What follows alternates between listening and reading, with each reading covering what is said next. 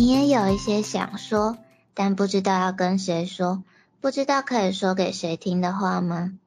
如果你也是的话，你愿意让我告诉你一个秘密吗？嗨，久等了，Let me tell you a secret。我是 Nami，我是伊之米。我们上一次有说到，就是二月除了情人节之外，还有一个对于台湾人很重要的，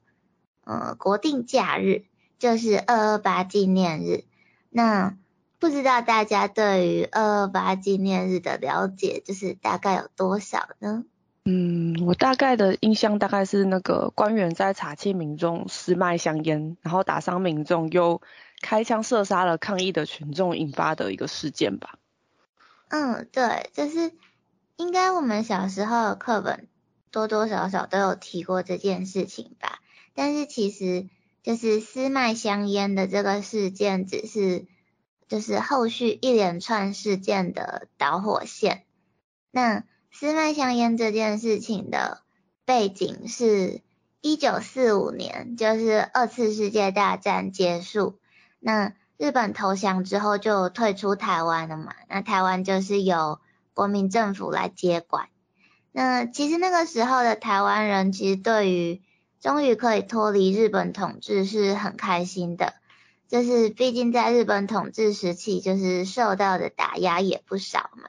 那对于台湾人来说，来自于中国的人，就是会更有地缘或是血缘上的联系。那人们就都在期待，就是在他们心目中的祖国的统治领导之下，就是生活可以更好。嗯，但是。就是二次世界大战刚结束嘛，就是刚打完仗，然后其实打仗这件事情对于每一个国家来说最大的影响应该都是经济的问题，就是因为大部分的钱都投入军事用途嘛，所以嗯，战争结束之后，其实政府也不是很有余裕的，那政府没有钱的话，就会想办法从民间征收啊，那那个时候。的国民政府就是，嗯，比如说烟酒、樟脑、火柴，或者是米、糖、盐等等，就是很多生活必需品，或者是能赚钱的那一种生产品，政府都会设置专卖局或贸易局来垄断贸易，所以就是那种民间的小商人就会受到很大的限制。嗯，我记得就是那些东西好像就是不跟政府买就会违法的样子。对啊，就是只有政府可以卖，然后你的生活又真的必须要用到这些东西，那大家都必须要跟政府买，其实这也产生了很多的问题啦，就是，嗯，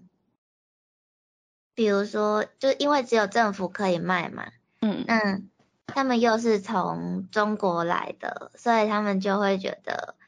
我想要把品质比较好的商品先卖去中国。那剩下的再在台湾，就是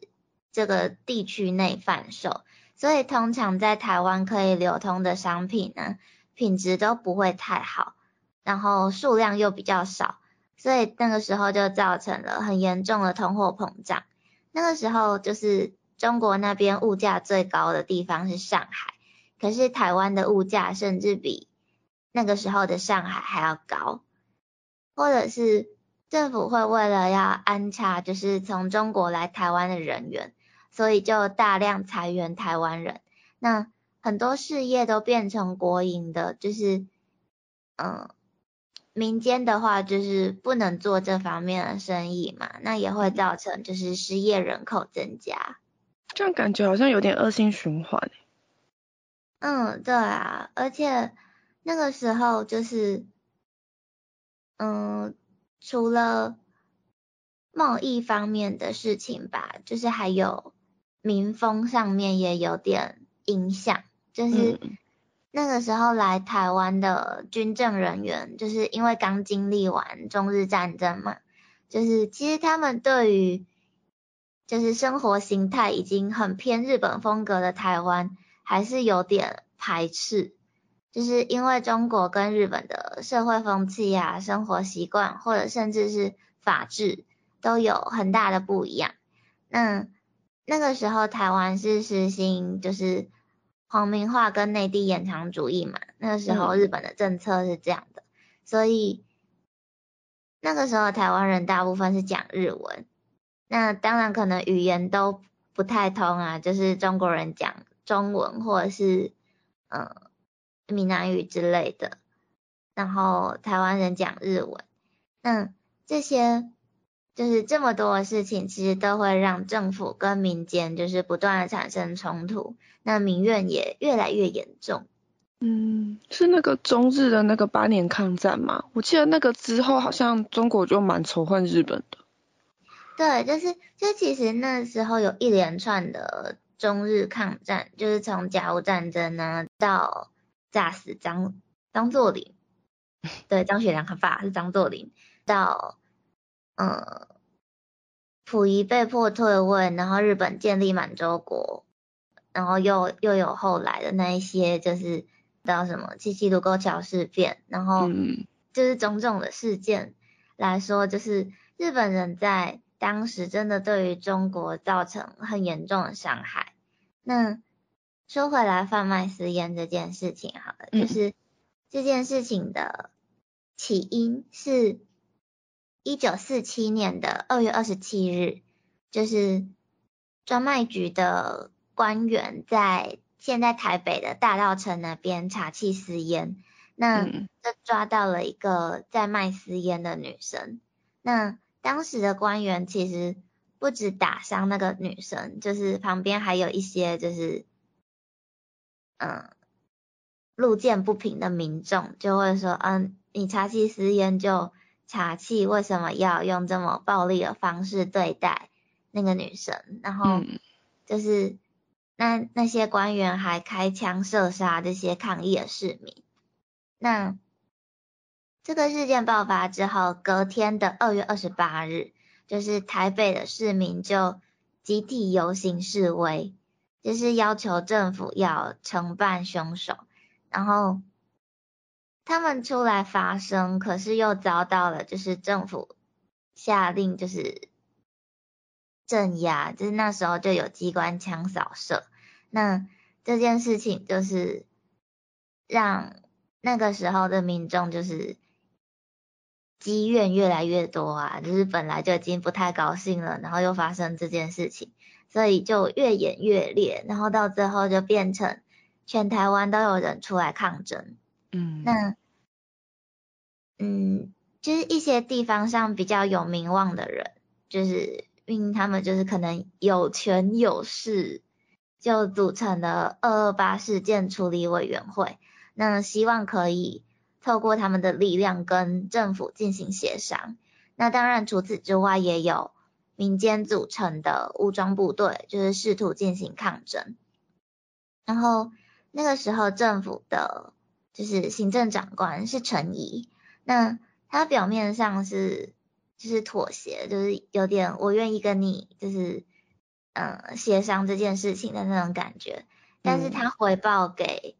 中央政府的时候是以叛乱来陈述这场事，就这件事情，然后。就是那时候的国民主席，就是蒋中正，就是派出了部队在台湾进行了大规模的军事镇压。那不管有没有参与战争，就是只要你是精英人士，或者是地方上比较有名望的人，都可能会被逮捕，或者甚至是被失踪。蛮可怕的。那时候是不是就是好像也开始进入那个戒严的白色恐怖时期啊？就是好像那个很有名的那个游戏《返校》，好像就是那个背景。对啊，对啊，就是这件事情演变到后来，就是除了查气私烟跟民怨这两件事情之外，还有点就是政治上的因素吧。就是政府想要避免跟政府不同的声音。哦，对，所以要一种声音。对对对，所以他们就认为这样子的抗争事件会影响到政治。嗯，那但是他们的手法就是军事镇压嘛，就是这个行为反而更加深了族群的隔阂和对立。那像刚刚一直米提到的戒严，就是从一九四九年的五月十九日开始戒严，其实一直到一九八七年的七月十五日才解除，整整持续了三十八年有五十六天。好那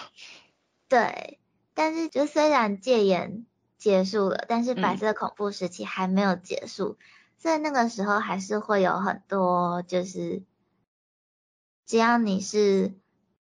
跟政府的立场声音不一样，你就有可能会出点事情。对，然后是一直到一九九一年正式宣布废除惩治叛乱条例，才算是白色恐怖时期的结束。那就是这些事情虽然都是出现在历史课本上。的事情，然后可能大家都会觉得，嗯，出现在课本上的事情离我们很遥远。可是其实仔细想想，这些时间点，就是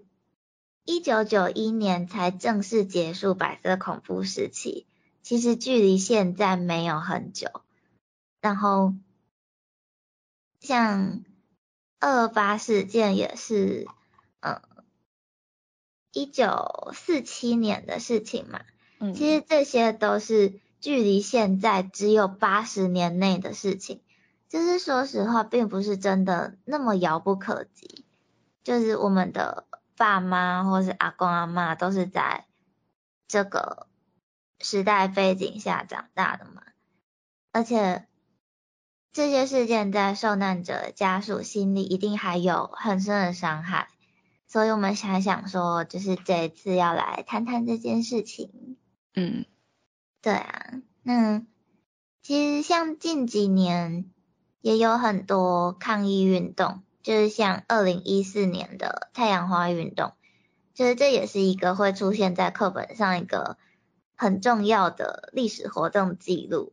有那个我有去，只是我不知情，我就是我不知道后面有没有出现在课本上这个活动。应该是会的吧，因为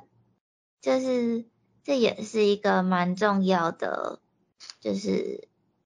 学生的抗争事件。然后其实那个时候我有很多